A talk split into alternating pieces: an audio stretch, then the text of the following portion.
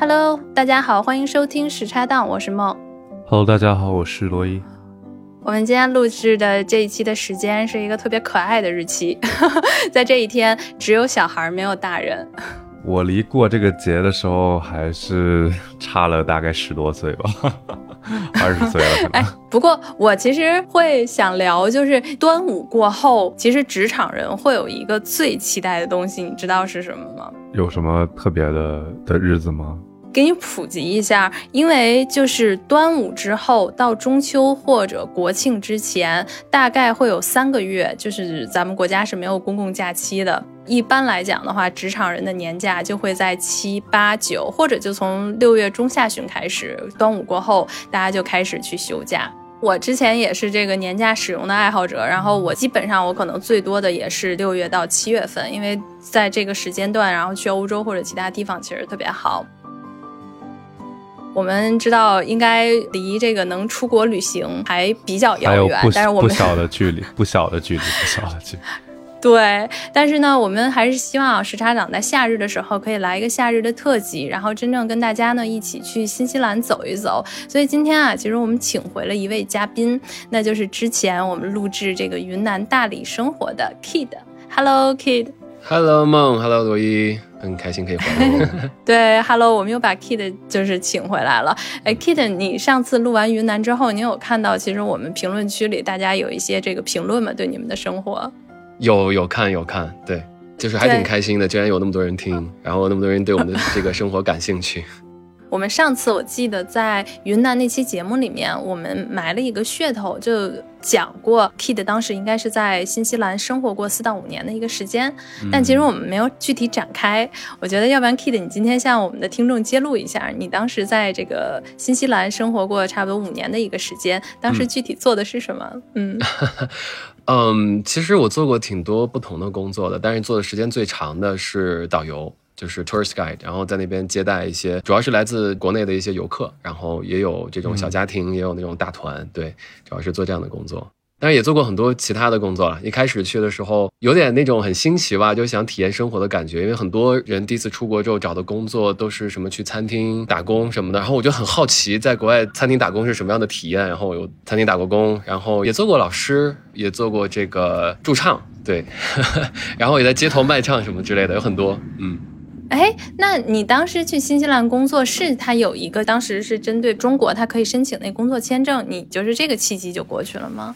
对，当时我申请的是那个打工度假签证，也就是 WHV 啊、uh,，Working Holiday Visa。然后在那个大概是一三年吧，一三年申请的。然后那个时候好像还比较好申请。对，所以就是当时我们跟 Kid 聊的时候，然后他就说啊，我之前在新西兰，然后做过一段时间的导游。Kid，你知道吗？我一直在听见你们家的鸡在叫。刚才还有垃圾车过去，我觉得这段真的特别搞笑，因为 Kid 我们现在是在远程做录音嘛，然后 Kid 当时进来腾讯会议的时候，我其实也想跟听众说一下，就我怎么知道 Kid 进来的，是因为我先听到了鸟叫。那就话说回来啊，就是因为当时 Kid 说他在新西兰，然后做过导游，当时 Kid 说你要是想让我给你介绍介绍，或者你以后去新西兰玩，然后我一定会给你安排的特别好。后来我们就觉得哇，这个福利与其安排给我跟罗伊两个人，不如。如就是献给我们所有的听众。然后这个二零二二年还是依旧不能出游的夏天啊，我们可以跟 Kid 一起带着我们一起去一趟新西兰。那我们今天给 Kid 准备了一个游戏开场的小环节，就叫新西兰的快问快答。对，这里面其实是由我跟罗伊两个人，然后一共挑了十个问题问到你，好吧？这玩法就是快就行，你不用讲特别多，然后咱们就来试一试。嗯，好好好，有点紧张，深呼吸。OK，没事，都是一些很很正常的。好的，那我们先来啊，就是新西兰快问快答，开始。新西兰天上、地下、海里哪里最好玩？天上。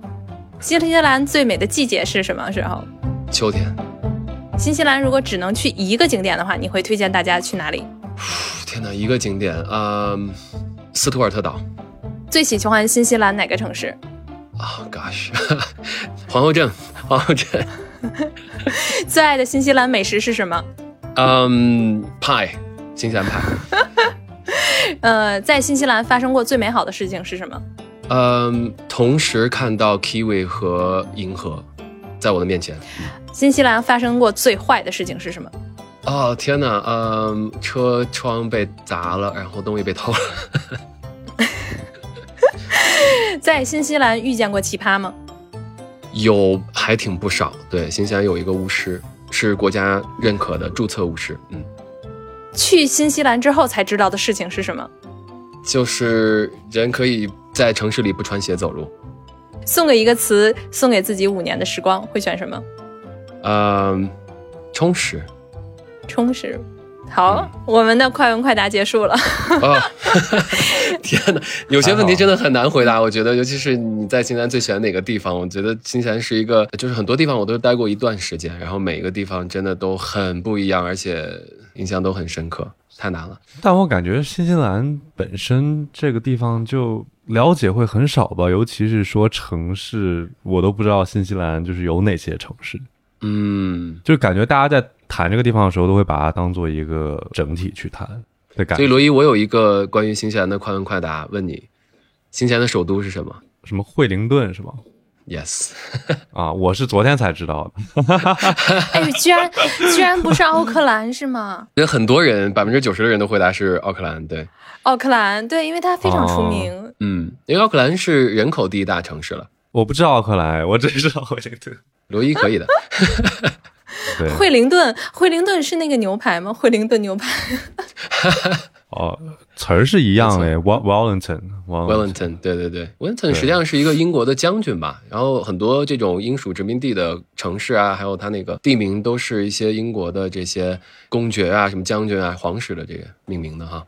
就是其实新西兰是一个很小的国家。如果你看它那个地图的话，它是在澳大利亚的。东南，然后相当于是偏安这个南太平洋的一隅，就是你整个浩瀚的南太平洋上面就一个肉眼可见的小岛，就是新西兰。然后它实际上是分为南北两个岛，它那个地理形势很狭长的。然后它有北岛和南岛，最南端还有一个岛，就是我刚才说的那个斯图尔特岛，很漂亮。然后这个北岛要比南岛小一点，然后但是新西兰人口最多的城市奥克兰就是在北岛。然后它的首都也是在北岛的最南端，然后从北岛那边的话，有一个海峡叫库克海峡，必须要坐船过去，然后到南岛。南岛呢是比较接近南极。然后我刚去新西兰的时候是在奥克兰，就是它的第一大城市，因为当时有一个学生，也是我一个好朋友发小，他是在奥克兰接我。然后开始的时候我是在奥克兰住了有大概好几个月吧，然后在奥克兰做了一些事情，然后后来就。做了一些环岛旅行，因为新西兰特别好的一个旅游线路就是你开着车从北岛，然后一路呢就是往南开，然后开到最南端，然后开着车上轮渡，过了这个海峡之后去南岛进行环岛旅行。对，当时进行环岛旅行的时候就爱上了南岛，因为南岛真的是太漂亮了，就是可以说是很难用词语去形容，不可思议，就是我不能想象在这个地球上还有那样的风景吧。就是那个时候的我认为，觉得就是看到了可能地球原本的样子。然后我就决定后来去南岛工作。对，它的那个就是它的风景大概会是有什么呢？比如说是山丘、丘陵还是峡湾这种的？它大概会有看见什么呢？在南岛，就其实刚才罗伊说，大多数人对新西兰的印象就是因为它很小嘛，所以说到新西兰就觉得啊是一个整体。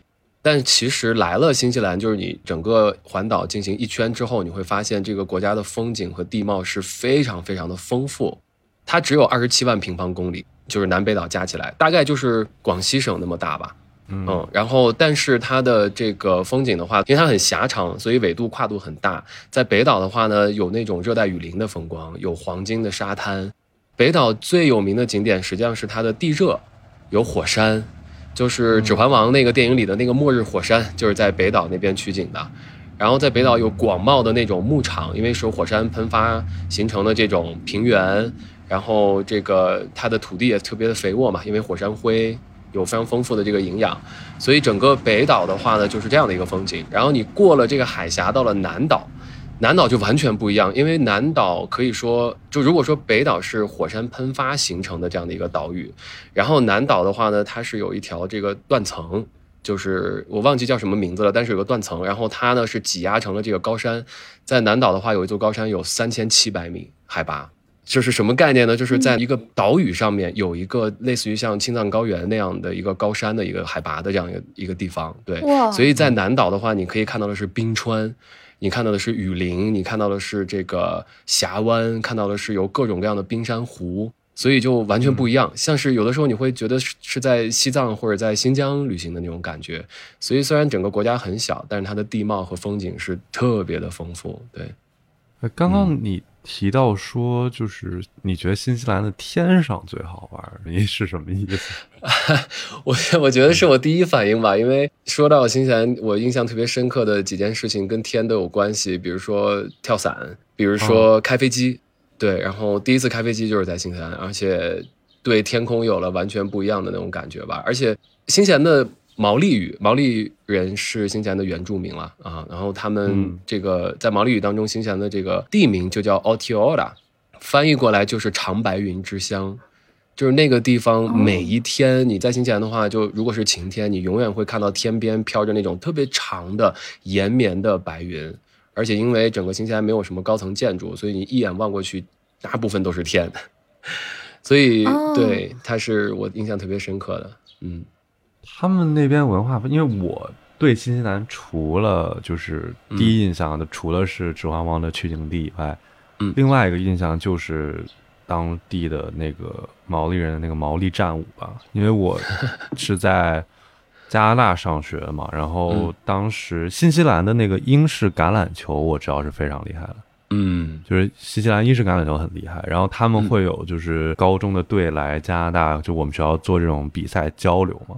然后就每次他们来比赛之前，就是在正式开场前，然后他们都会跳这个东西，然后我们旁边的人就会看，然后就 就反正当时就是感觉，嗯，原来小就是有一种说想笑，但是又不想笑，因为就完全看不懂他们在干嘛，就是拍胸啊、腿啊，然后在那叫，你知道吗？然后当时就觉得，嗯哎，这在干嘛？不知道 Key 你在新西兰有没有看过？对对对，我有看过那种，因为其实毛利战舞是一个非常，就是现在来讲是一个非常高规格的接待。就如果有非常重要的贵宾拜访新西兰的话，就会呃有那个组织一个毛利战舞的表演。我当时也很幸运的是，在二零一四年的时候第一次当导游，然后我接的第一个团就是我们的呃主席，然后去访问这个新西兰，然后当时我是接待了这个主席的访问代表团的一些成员，对，然后当时我们在那边的话会有当地的一个接待，然后我就在现场看了一个这个毛利战舞啊，确实是非常的有这个震慑力。其实毛利战舞它最早的历史是来自于，实际上这是一种威胁，呃，因为毛利呢，它主要是以部落为主嘛，它南岛、北岛有着不同的部落，部落之间也会有一些冲突。那在这个冲突发生之前呢，每个部落都会跳自己的那个战舞。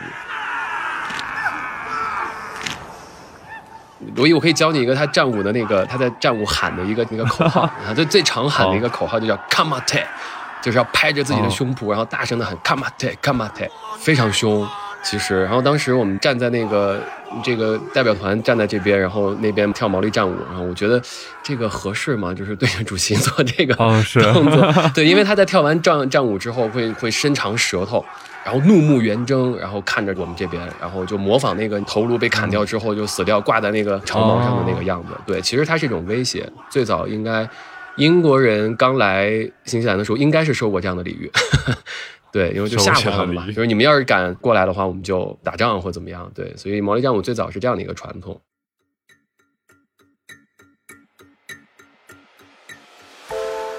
就 Kid 也提到过，就是说在新西兰遇到过一个奇葩的事情，就是他有一个什么国家注册的巫师，这也是他们传统文化中的一环吗？是那种巫毒的那种巫师吗？还是跳大神儿的那种感觉？没有了，他实际上是一个，哎呀，怎么说呢？他是一个什么样的人物？我只见过他一次，是在南岛的一个城市叫 Christchurch。然后这个注册巫师，他就是那种戴着尖顶帽的，像《哈利波特》里面那种巫师，有点像哦，Dumbledore 法师 Professor Dumbledore，对师对，穿着长袍，然后长胡子，拿一个拐杖，就那种巫师。然后他有时候会哦站在广场上面跟大家去讲一些东西，具体讲的什么，因为那次我也是带客人，很快就过去了，所以没有听太清楚。但是我后来在查资料的时候发现，就是他是一个新西兰唯一一个注册，就政府认可他可以做这个工作的一个这个 wizard，他叫 National Wizard。哦 我天哪，就有点像我们之前的国师的感觉，感觉。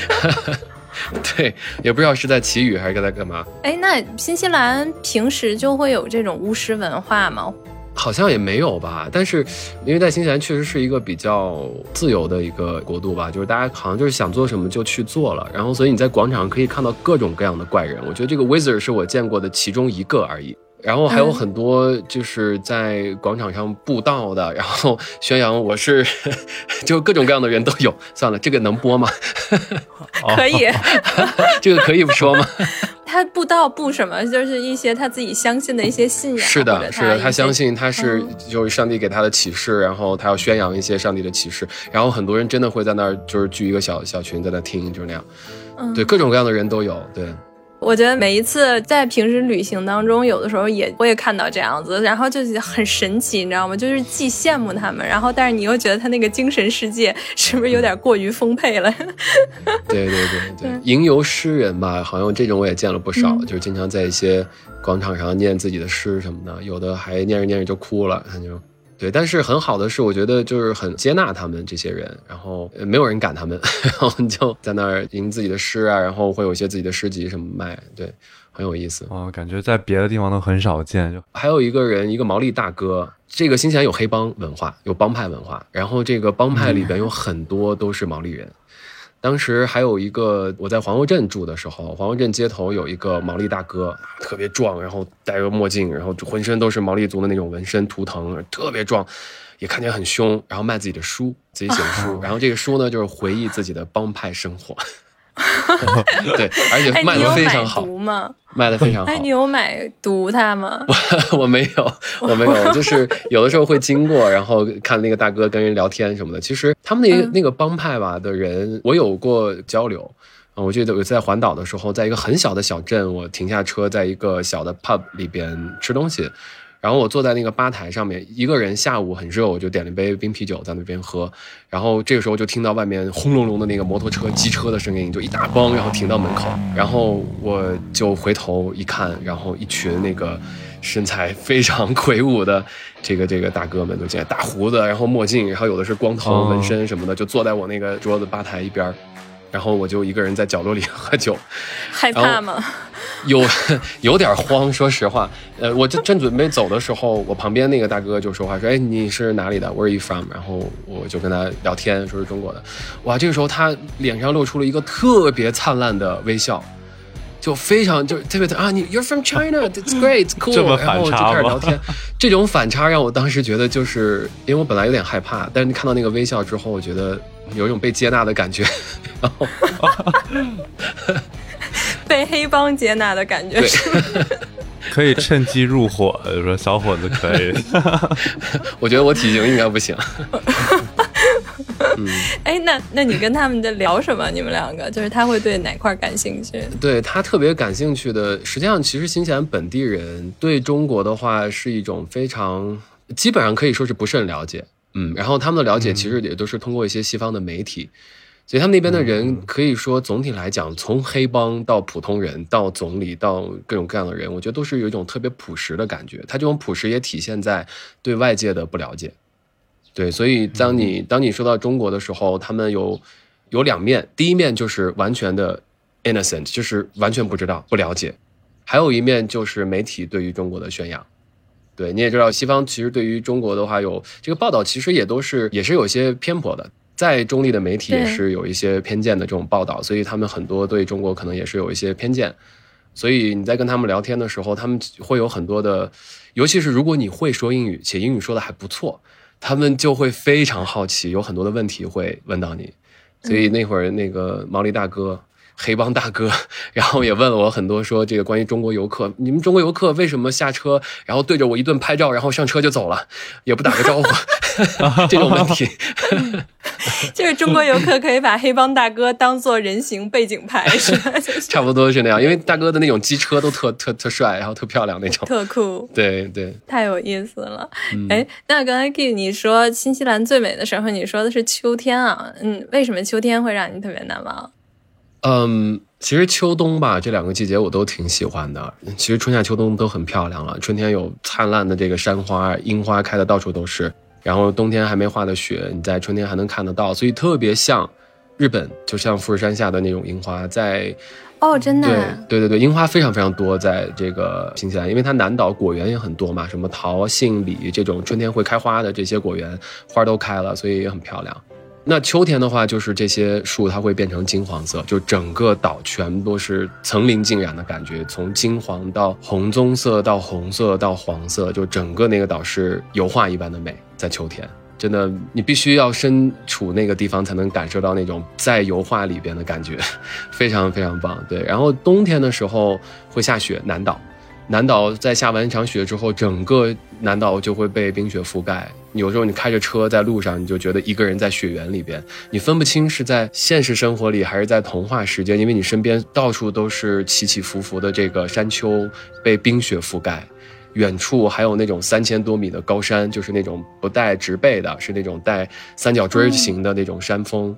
然后那个山峰的下面就是蓝宝石颜色的那种冰川湖，然后在那种太阳下面，这个波光粼粼，你真的有一种在童话世界的感觉。而且在冬天，它太阳出来的时候，那个湖面上会蒸发那个水汽，所以你如果早上起来的早一点，跟着太阳一起起来，然后你站在那个湖边，你会觉得在天堂，就是那样。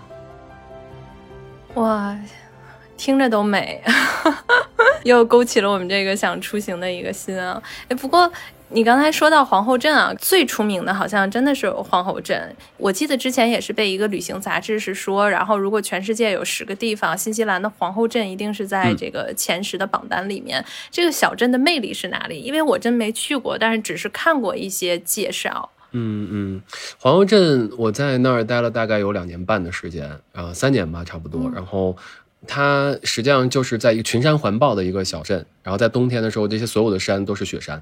然后在这个镇的旁边呢，有一个湖叫 Wakatipu，呃，Lake。然后这个湖是一个闪电形状的，大概是一个之字形，呃，是一个狭长的这种湖。然后它好像是新西兰南岛的第二还是第一大湖呀？第二大湖吧，应该是。然后所以它就是一个湖畔，然后群山环抱。然后那边因为有很多人住在那个地方，山坡上面都是各种这样欧洲式这种小房子，所以看起来有一点点小瑞士的那种感觉，对，所以很漂亮。然后它最出名的就是说它是世界极限运动之都，开飞机、跳伞、蹦极，还有峡谷秋千，那个也很好玩。在峡谷的两个这个悬崖上面绑个秋千，你在上面吊着，叫 Canyon Swing，非常棒。还有新西兰自己发明的一个极限运动叫 Jet Boat，就是喷气式的快艇，在非常窄的这个峡谷里边，然后开着快艇在这种很浅的河滩上面去做这种穿行，很很好玩。所以整个皇后镇的话，就是一个以极限运动为主。冬天的时候，它会吸引很多滑雪的人，因为那边冬天的话，所有的山都覆盖着这个雪，所以那边有三大雪场，很多喜欢滑雪的人，整个雪季、冬季都在皇后镇待着。对，所以那个地方就是这么一个可以说是喜欢玩的人的天堂吧。哎，我听说好像说，就是皇后镇的那个呃烤的小羊排是非常非常好的，好像有一家餐厅还上榜，说他那个小羊排烤的非常棒。对对对，在那个皇后镇的话，因为它是一个旅游小镇嘛，其实它原著也就是可能有个一万多人的一个小镇，但是它在旅游旺季的时候，最多可能能容纳十万人的那样。在皇后镇，我觉得应该最火的一家餐厅叫 Ferg Burger，是一个汉堡餐厅。然后那是一家我唯一见过需要在排队，而且队伍会排到甚至有的时候到马路对面那种，就去吃那个汉堡。对我们中国游客把那个汉堡叫大脸汉堡，因为它确实很大，它比你脸还大，就是那种我我我们经常就是带游客一起拍照的时候，就会把它放在脸上，就这样。它不只是大，但是它真的很好吃，尤其是它的那个 Premium Burger，就是最优质，它是里边直接放一整块牛排。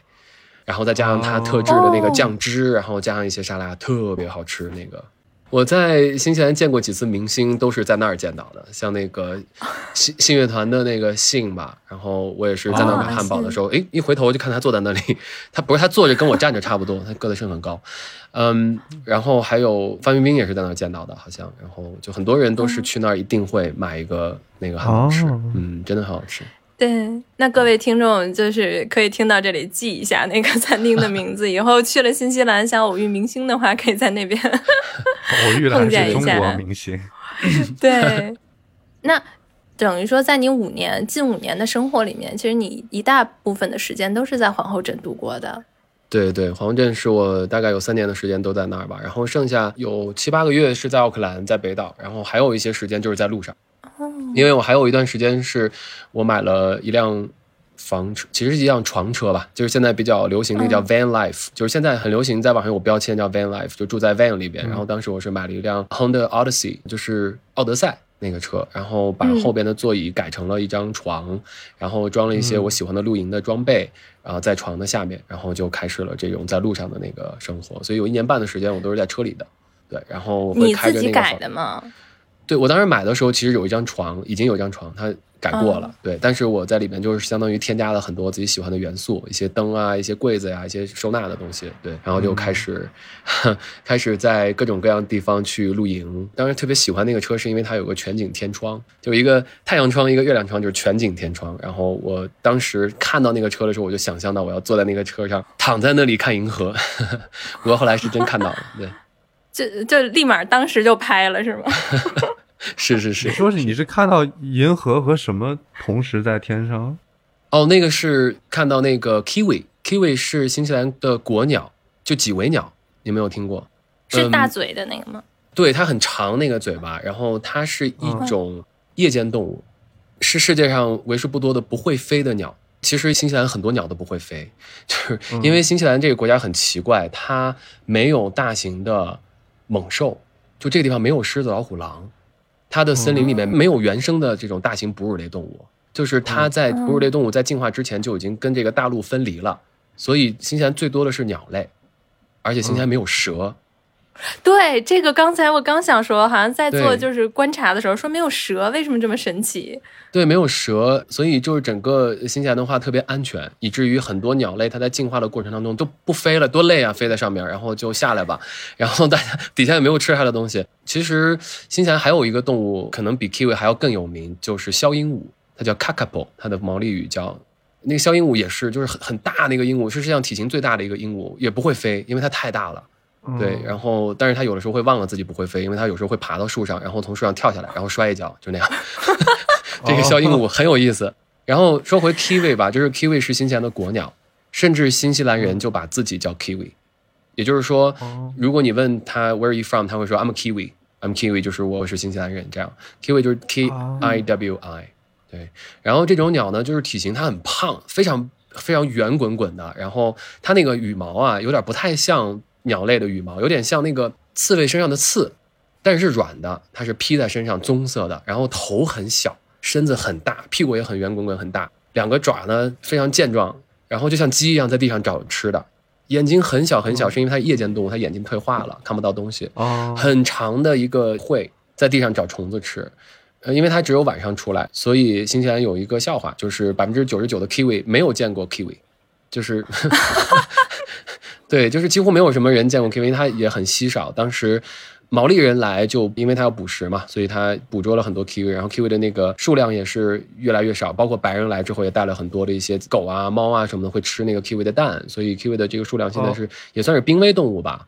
对，然后它是新西兰的原生动物，也就是说只有新西兰有这个动物。不过现在在那个新西兰的动物保护协会的努力下，然后数量也越来越多了，但是还是很难见到，还是非常非常难见到。对，所以有一次我是在斯图尔特岛，那天是我过生日，然后我也不太想就是去酒吧喝酒啊，去玩啊，就是想过一个不太一样的生日，所以那天我就从黄河镇开车，一大早就一直往南开。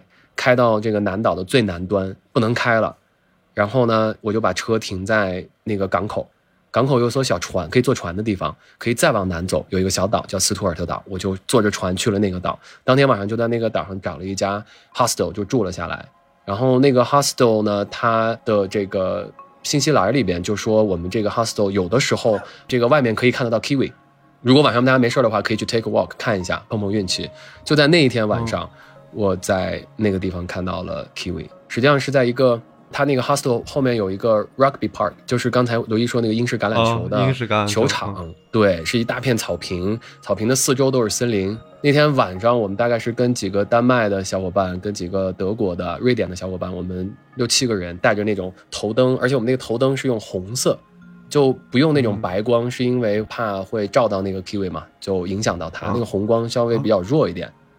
结果我们刚到那个橄榄球场，不久一会儿，我们就看到一只 kiwi 在那个草坪上找虫子吃，非常非常的凑巧。对，而且那天我看到 kiwi 的时候，我就觉得很幸运，然后我就抬了一下头。那一天那个银河就是一个非常漂亮的拱形，从山就我面前有一个山，上面是森林，从那个森林的树上面一直挂到我身后的森林的树上面，一道拱形的银河。我就是那一瞬间我就哭了，就就流泪了，而且我不知道为什么流泪，我也不是因为什么。什么特殊的感动或什么的，反正就是眼泪就不止，就使劲往下流。我就看着前面的那个红光照着 Kiwi，然后头顶上那个银河，对我就觉得那天是最好的一个礼物了，大自然给的。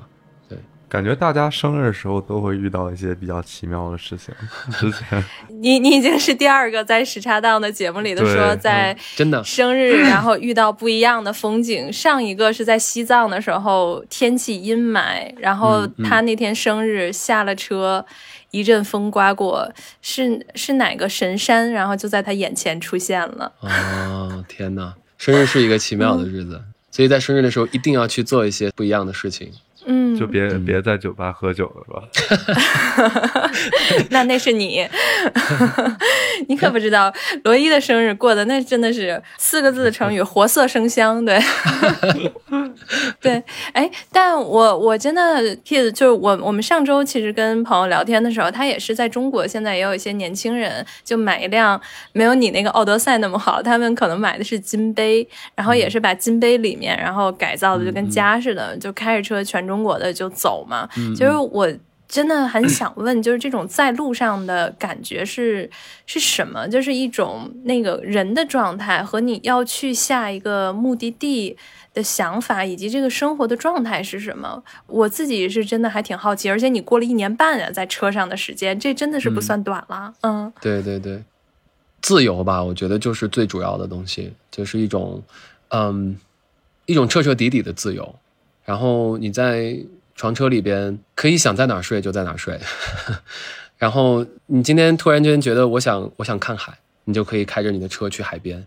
这个时候你不用担心你海边有没有住宿，能不能订到一个好的住宿，因为你那个床车就是按你最舒服的方式去布置的、去装饰的，所以你就带着自己最舒服的一个卧具，去你最喜欢的风景的地方，然后在那儿美美的睡一觉。对，所以。所以就是那种感觉吧，一种非常非常自由和 in control，就是一切都是在你的控制下，在你的掌控里边那种感觉，然后是非常不一样的吧。我我从一开始在床车旅行的时候，很多人都不理解。我在新西兰有些小伙伴经常会说：“嗯你怎么住在这个车里？要不然你来我家住，我家还有个沙发可以睡，我家有个床可以睡，就那种。”但我觉得可能还是。我觉得需要你自己去体会，就真正你在房车上睡一晚上，然后在一个你很喜欢的景色里边，你真正可以自己融入在那个景色里边，你会有那种体会。对，很难用言语去去表达。我甚至有一天，我记得那段时间住房车的时候，有一阵子我是住在朋友家，然后有一天晚上我突然间就醒了，就差不多凌晨三点四点的时候，我突然间就醒了，大床、卧室、四面墙，然后头上有一个屋顶，然后那个时候我就有一种。喘不上气的感觉，就是有点透不过气，有一股劲儿使不出来。然后那天晚上大概三点半的时候，我就我其实挺不好意思的，我跟那朋友就不辞而别，相当于是我就出门，然后回到我的车上，然后开着车去了一个最近的一个露营地。因为在新西兰你不能随便在路边就停车睡觉，你需要去一个规定的露营地。然后当然我就去了最近的一个露营地，然后停下来在车上睡了。对，然后立刻就睡着了，就是这样。所以真的是需要自己去体会那种感觉。哎，我我突然就是想到 Kids 刚才说的那个，就是前一段时间不是有一个电影叫《无依之地》嘛？然后他就说的是一个女人，然后在她自己好像生活有过变迁之后，然后她所剩下的就是房车嘛。然后里头你的那个经历其实是里头电影的一个片段，就是她有一天，然后也是醒过来，然后在她自己的一个朋友的家里面，因为那个时候她已经就是过房车的生活已。已经过了非常长的一个时间了。然后他来到这个朋友的家里，其实他的朋友特别希望他 settle down，就是说你可以跟我们一起住，我们有多余的床房间给到你。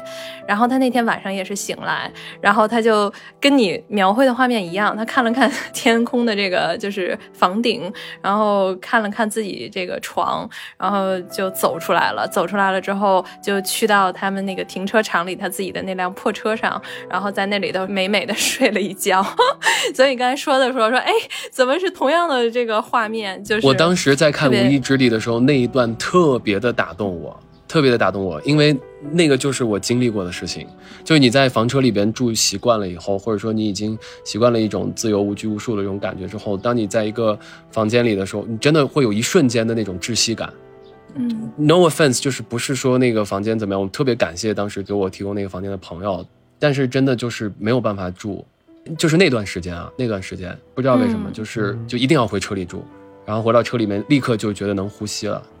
对，所以那段时间我觉得也是一个 nomad life，就属于是那种游牧的生活，可能是那样的一种嗯心态和状态下的一个、一个表现吧。嗯，嗯那在什么时候你就觉得应该就是停止这种房车游牧的生活？就你会选择嗯离开，然后回归城市这样？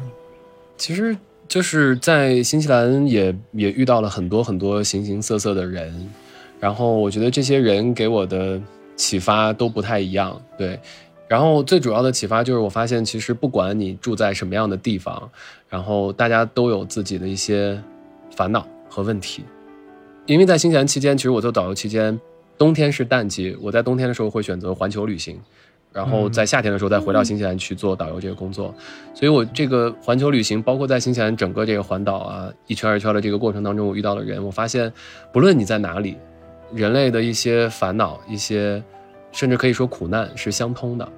在某些情境下，你都会遇到各种各样的问题。其实那段时间我也是自己碰到了自己的一些问题，身体出了一些状况，然后需要一些调养。很多时候我在休息，然后通过阅读一些书籍啊，然后一些思考，我就发现，无论你在哪里，你都会碰到各种各样的问题，然后这些烦恼，然后这些烦恼，谁能给你最终的这个解脱？好像不是那个地方，而是你内心里的一些东西。所以那个时候就开始了一些对内心的一些探索和。可以说是挖掘吧，就是以前可能大多数时候都是在看外面，我觉得我要看这个景，我要去看金门大桥，我要去看金字塔，我要去看伦敦塔桥，是吧？我要去世界的尽头，去外面去找一些东西，但是好像都没有找到。然后当我生病的那段时间，我静下来开始回顾和思考的时候，我发现，也许我可以往里边看一下。然后那个时候我在使劲思考我自己的这个需求，我究竟是谁，然后我。存在的意义是什么的时候，我发现完全是一片空白，而且我越往内心看，我就越觉得有点害怕，因为我什么都看不到，就那种感觉，所以有点沉重。但是，但是其实也没有那么沉重了，就是在看的时候，会发现自己对自己的了解真的非常少，然后我就我就觉得，是不是可以先停一下，停下来，然后，嗯，把自己弄弄清楚，是吧？你想，这个不管是古希腊的哲学家，还是一些伟大的圣人，其实都是他这个教会都是说 know thyself，就认识你自己。所以我觉得是不是可以停下来，然后静静的去沉淀一下这几年的这些经历，然后去探索自己内心，然后真正认识自己。也许有一天还会出发去路上，嗯，也许就是这样安静的生活，我觉得也挺好。对，所以现在是这样的一个阶段。对，哎，我刚才听完了之后，就是你的那个生活，就是特别让我回忆起了我自己在看那个凯鲁亚克在路上那本书。就那本书，其实看的我很痛苦。我不知道你看过吗，Kid？嗯，有看过，有看过。对，对，因为那本书它好像写了那么厚，但是你看完了之后，我又觉得它好像什么都没写。对 对。然后，但是他说，我唯一是觉得，我每次看到那本书的时候，都感觉是。怎么说呢？是那种有速度感。说是凯鲁亚克的文学，你文字它透出一个速度。然后我觉得他的那个速度是什么意思？就是他每一次让我看到他们的生命是那么鲜活，就一直是在路上，而且是随着心，随着他每一刻。就是上一秒我想做这个事情，下一秒我就已经在路上了，然后做这种生活。所以我感觉就是还挺让人向往的。嗯，虽然就是面对未知，他也不去想，就是我兜里的钱够不够买我下一顿的晚餐，嗯然后也不太会去考虑，就是我到了那一站之后，我该怎么办？我应该去找谁？那个地方会有什么？我会发生到什么？那好像没有。然后信念就是要上路，只要上路了，你就会拥有一切那种感觉。是是，我也觉得特别好，就是因为每个人其实都会有对未知的恐惧。我当时去新西兰之前，实际上是在运营一个我自己的小学校，是一个一个英语培训学校。然后当时的话做的还不错，有有一两百个孩子，当时做的很好。然后我要关掉那个学校，去新西兰这个决定，当时很多人都说，为什么？为什么你现在已经有一个自己的事业是吧？而且你要越做的话，可以把它做得越来越大，越来越好。然后为什么要停下来，然后去一个完全未知的国度，开始一个未知的生活？那个时候我没有答案，我也不知道为什么，我就是想做这个事儿，然后就去做了。现在的话，我回想起来，可能就是觉得很多时候，因为我我不做，我也不知道那个事情会是什么样，要什么结果，是吧？然后，所以我唯一能做的事情就是，这个叫什么？科尔凯郭尔说的什么？这个信仰的一跃嘛，就是去做出这个跳跃的动作，然后进入到那个生活当中去，然后不管碰到什么样的事情，再 make it work，再去解决它就好了，是吧？就是这个问题，所以，所以当时就没有那么多恐惧。没有那么多事，就很多人觉得，啊，你是不是会碰到很多问题啊？然后你你你慌张不慌张？你害怕不害怕什么的？我觉得我都没有时间想那个，我唯一有时间想的就是我下一步要干嘛，我碰到这个问题要怎么去解决。比如说我有了这个签证之后，下一步我要去订机票，订完机票之后我要订住宿，是吧？然后到那之后我要怎么生存？那找工作，对吧？找什么工作？那个时候你的大脑、你的身体是非常活跃的一个状态，然后它会一步一步帮你去解决你碰到的问题，所以就是这样的一种感觉，对。哎，那你结束了自己新西兰的这个生活之后，再到现在你在云南，你会怎么去看这一段的这个生活的经历？对你后来回国，或者是前面一个问题，什么时候想回家了？就你知道，对于这种旅居的人，我不知道你有没有那一刻。就我原来在国外工作的时候，然后有一个土耳其的一个同事，然后我们是在很长时间那一段时间分开了之后，我们在一起工作了半年，然后关系非常非常好。然后当年我认识他的时候，还是一个土耳其的青葱小伙子。你知道他们在少年的时候二十多岁，其实长得很帅，而且我们当时是在马尔代夫认识的嘛。然后就是那种穆斯林，然后长得很帅气的脸。然后等到我那年再去土耳其，真正我去土耳其旅游的时候，大概都得有七到八年以后了。对，然后我特别，我也没有特别有意识的要去找他或者 visit 他，然后但是只不过呢，我刚好去到土耳其的第二天、第三天，我在 Facebook 上，然后给他之前的女朋友，就是前女友，可能留了个言，我就说我现在在土耳其。后来他特别巧，他那个女朋友就说，哎，如果你要在土耳其的话，其实你可以给 Tun K 打一个电话。然后他说他现在已经回到了土耳其，然后我说真的吗？然后拿着那个电话，刚好我那天要到安塔利亚，嗯，我就拨那个电话，你也不知道这电话是不是真的，因为他前女友说我们俩已经分手五六年了，我也不知道这个电话是不是 I work。我说好吧，然后我就在那个安塔利亚的机场，然后我打了一个这个电话，然后完了之后呢，是一个旅行社接的，他说你找谁？然后我就说我找吞 J，他说你找吞 J。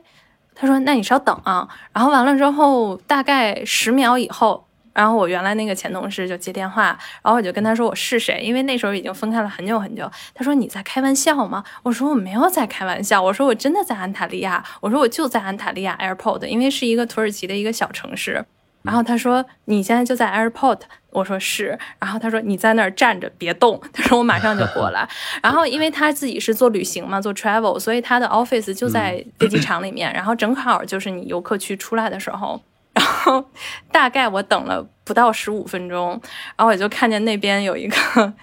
大胡子的 恐怖分子就是那样子的，就真的是向我走来，你知道吗？真的，我当时都内心有一点点害怕。我在想，这大哥一边笑一边向我走过来，然后特别大的胡子，就你觉得恐怖分子长什么样，他长什么样。然后脑子也秃了，然后走过来，然后当时在想，我说妈呀，马尔代夫阳光下的这个青葱少年去哪里了？然后真的是一个这个伊斯坦布尔的这个大叔，然后向我走过来了，嗯，然后后来确确实实是他，然后当时也挺激动的，然后后来我们就聊天嘛，后来就去他们家，然后就跟他聊天，他现在自己在那边做，后来我就问了他一个问题，因为在我之前我知道他在当时全球一边旅行一边工作，就是在当时我们那个公司里面，他大概有十年的时间。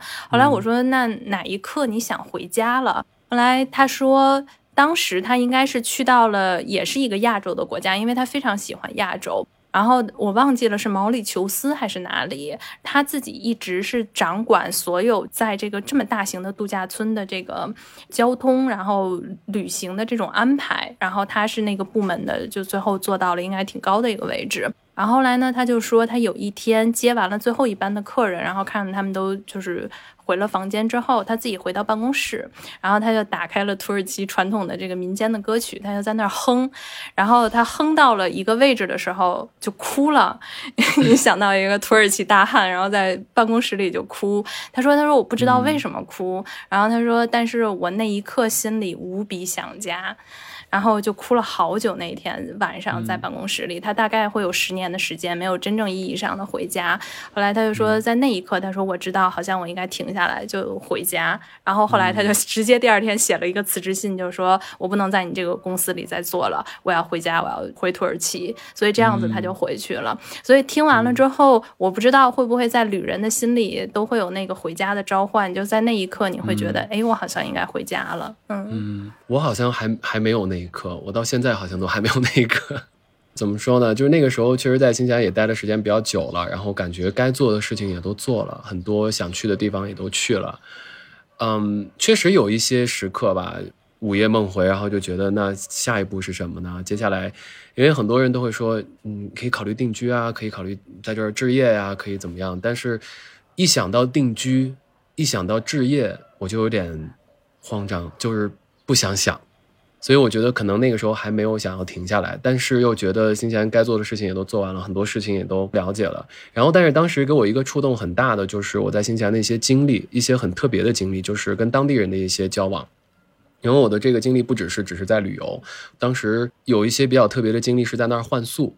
因为新西兰是一个，就是很多人都住在离自然很近的地方，所以很多人有自己的一片地啊，有农场啊，有果园啊，有各种各样的事情需要需要人打理。但是新西兰人又太少，所以呢，他就推出这样一个换宿这样一个概念，就是你可以去农场去做一些义务工，然后去换取食宿。所以我在当时换宿的那大概半年到八个月的时间里边，我去到了很多很多当地人家。然后在当地人家跟这些人的一些交往啊交流，我发现他们对中国可能真的是知之甚少。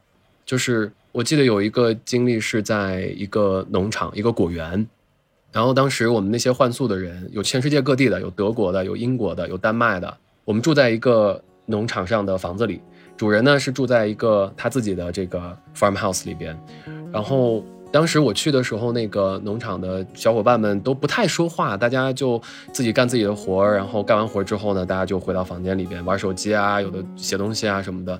但是我去了之后。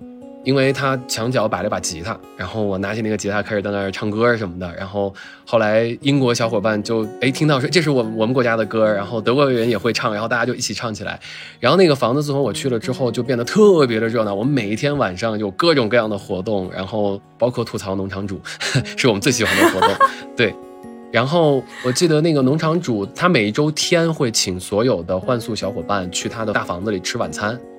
然后我们有一个礼拜天去的时候，那个农场主呢，他就叫了很多当地的朋友，因为他是个小镇，那个镇子很小，叫 Carry Carry，在北岛。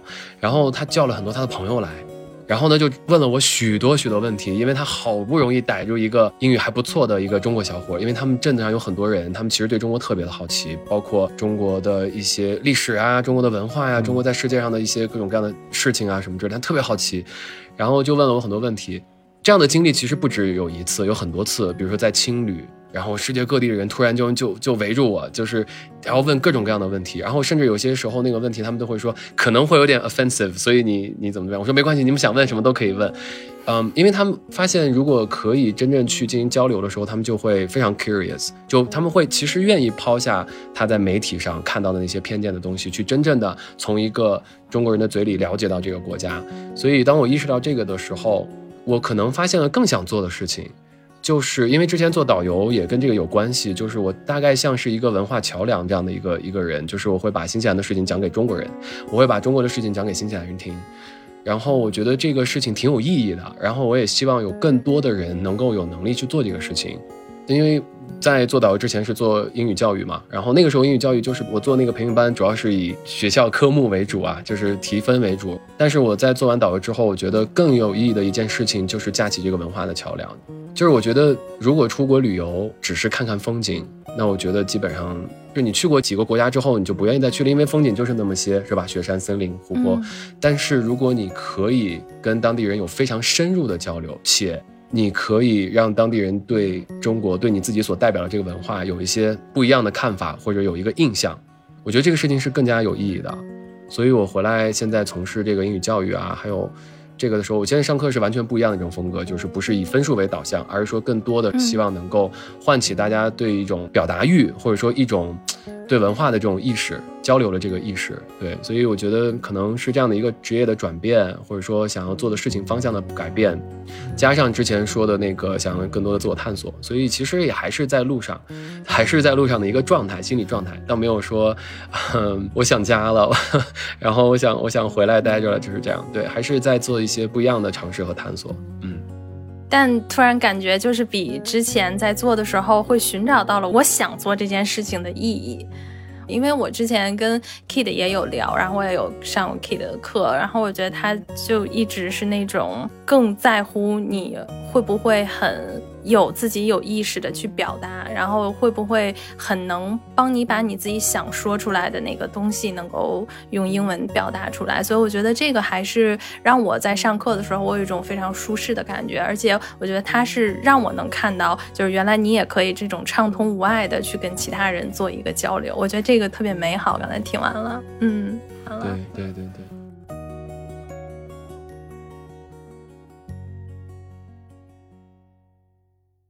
Kid，你觉得新西兰会把你之前的过往的一些人生经历串起来了吗？嗯，有吧，会有，因为就是之前也是一个比较喜欢探险、喜欢 adventure，然后去山里、去不一样的地方。小时候就喜欢去田野啊，去山里去探险，所以到了新西兰之后，好像确实就是喜欢探险的一个性格，也给自己带来了很多新西兰就不一样的体验。比如说那个地方有山洞。就到了新西兰，就我去哪里旅游，然后我住在一个 hostel，然后说这个后面有山洞，然后我就会想去那个山洞探险。然后在这个过程当中，我记得有一天我在那个山洞门口，前天晚上刚下过雨，所以那个山洞里面很多水。我进去的时候，大概那个水都已经齐腰深了，所以我有点不太敢往里面走了，我就出来坐在门口晒太阳。然后呢，这个时候就从远处走来一个有点衣衫褴褛，甚至就穿着很朴素一个衣服的一个老头。然后就远处就喊我说你在干嘛？我说我我找人一起进这个山洞。我说我自己不太敢进去了，里边水太深了。他说你别了，里边里边都淹了。啊，我说那你在这干嘛呢？他说我去抓那个带雕，因为新西兰有一种动物，它是从澳大利亚引进过来的。本来新西兰没有这个动物，但是来了之后泛滥成灾，因为没有天敌，它叫 possum，它就是这个山洞的主人。这个人叫伊恩。就是整个这里这一片地都是他的，整个山林包括树，包括这个山洞都是他的地。他在奥克兰好像有七八栋房子吧，然后但是他选择住在这个小镇这个山里边。然后他抓带雕的原因是因为他发现最近他们家这个林子的鸟叫声少了，肯定是带雕搞的鬼，因为带雕是抓那个鸟蛋，所以呢他要捕带雕，他想听到更多的鸟声。然后我的这次 adventure 呢就正好碰到了他，然后然后我说我能跟你一起去捕带雕吗？他说好啊，跟我一起去吧。然后我们俩就一块儿去，因为他其实已经设了很多的陷阱和机关在林子里面，我们只是去收割那个带雕的尸体就可以了。所以那天收割了很多，他把这带雕一个一个放到他的背包里，然后带我回去他的家，请我吃午餐。他的家是在一个山丘上面，然后四周都是大窗户，就是目所能及的下面的森林、草原、牧场、河流、山洞，都是他们家的。然后。他告诉我，他当年就是捕带雕起家的，因为在五十年代的新西兰还是六十年代，那个时候带雕非常泛滥。然后大家想了个办法，就是鼓励每一个人去捕带貂，然后去换钱，因为带貂那个毛很好，那个貂毛啊可以用来做羊毛的混织的这个材料，它可以让羊毛的衣服穿起来没有那么扎，对，就会舒服一点。然后他是靠捕带貂起家的，后来用捕带貂的钱换了农场，这个绵羊农场，后来又换了奶牛农场，然后最后现在退休。这个人看起来像个老头，但只有四十七岁，已经退休了。对。然后他给他的孩子们在奥克兰买了七八栋房子，然后他跟他老婆就退休在这个山林里边。所以我觉得，如果没有我小时候那种特别喜欢 adventure 的那种这种性格的话，我觉得也不会碰到这么有意思的人吧。对，嗯，好有意思啊！我觉得 Kid 听到这里，我觉得有一些听众会嫉妒你的青春的，因为都太有意思了。其实也没有了，就是每个人可能都都会有不一样的际遇嘛。只要你保持这种好奇心，我觉得非常关键。就是如果你保持好奇心，保持一种探索的这种心的话，在任何地方都能够对。其实我在城里边也也有很多很奇怪的、很有趣的际遇，对。但但是你确实要保持那种 curiosity，对这个非常非常重要。所以有的时候觉得，就是幸福，或者是说人生的一些际遇，都是隐藏在生活当中的细节。就是只要你有好奇心去发现，其实你才真正能知道它藏在哪些角落里面。我自己也发现，就是时差档我们来过这么多嘉宾，就他们，我觉得做的可能是各行各业，然后或者大家的经历有所不同，但也能看到大家彼此丰富的经历背后，都有的是那一颗，我真的是觉得是好奇心，嗯，让大家。大家的生活都变得如此与众不同，是，还有就是一个开放的心态吧，open-minded，就是这也很重要，就不要带着这个偏见去看待这个世界，用就这个世界本来的样子去观察它，去经历它，体验它，这个是我觉得也是我最近几年才悟出来的吧，就是说之前可能是那么做的，但是也不知道如何去表达它，但是现在的话，我觉得更。如果可以要把它表达出来的话，就是去接受这个世界本来的样貌和每一个人他本来的样貌。对，我觉得下一次的内容都可以预定了，可以让真的 Kid 给我们讲一讲真正的 Van Life，在他自己的那个二零二零一几年啊，真的还没有这个标签之时候，他就已经过上。对对对。对吧？已经过上这种生活了，我的天哪，好，真的好羡慕。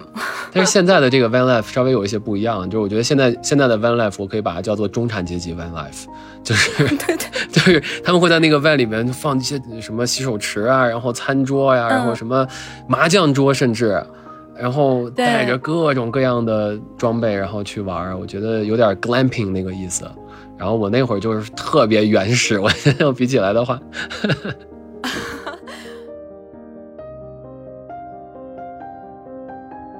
好的，那今天我们跟 Kid 的聊天就到这边结束了。我觉得又带着我们不光是看过了新西兰的星空、夏日、冰川，我觉得更多的留下的是一种在 Kid 在他自己的个人生长当中，我今天感觉又透露出来的那种奔赴自由，然后以及对自己生活的那种掌控的感觉。如果有听众朋友也有一些旅行之间的见闻呢，也欢迎在评论区和我们留言回复。有去过新西兰的听众那就更好了，可以和我们 Kid 啊，然后和我们的主播都可以有一个互动。好的，那希望大家在夏日吧，今年可能我们还是无法出行，但是希望大家在夏日都有自己的旅行的计划。那么我们也在会筹备，然后跟 Kid 一起下一次讲一讲大家想听的 Van Life。也希望各位可以喜欢我们的节目。祝你在时差档早安、午安，还有晚安。